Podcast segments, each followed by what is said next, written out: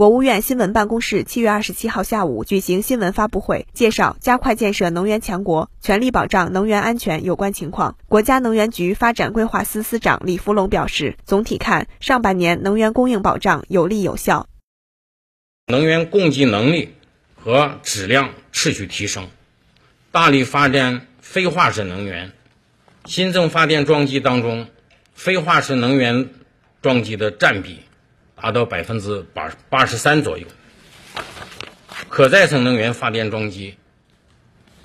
总量突破了十一亿千瓦，水电、风电、太阳能发电量较快增长，和去年同期相比，分别增长百分之二十点三、百分之七点八和百分之十三点五，持续加大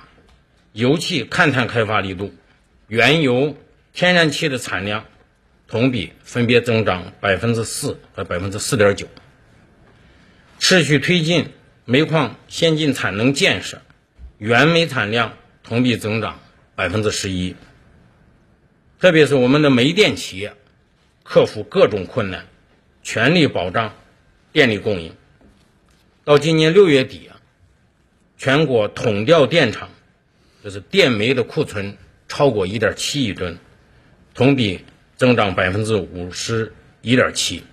总体看，我们上半年能源供应保障有力有效。新华社记者北京报道。